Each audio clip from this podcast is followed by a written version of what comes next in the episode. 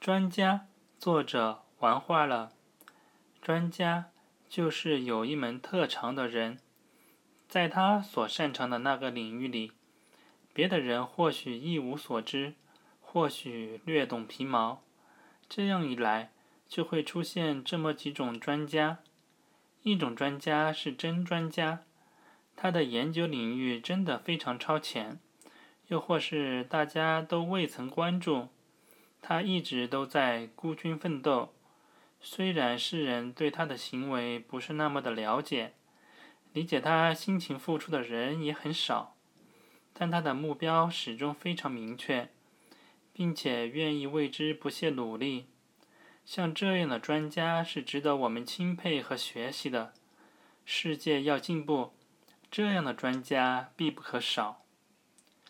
还有一种专家是假专家。他可能曾在某个领域有所作为，但是进入一定的层次后，始终无法做到脱颖而出，进而成为行业的领军人物。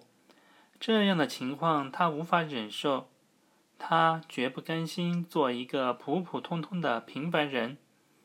因此，为了出成果、博眼球，他开始作假，开始伪造数据。开始编造结果，在某个时段，他真的成为了专家，因为大家都无法识破他的种种骗局。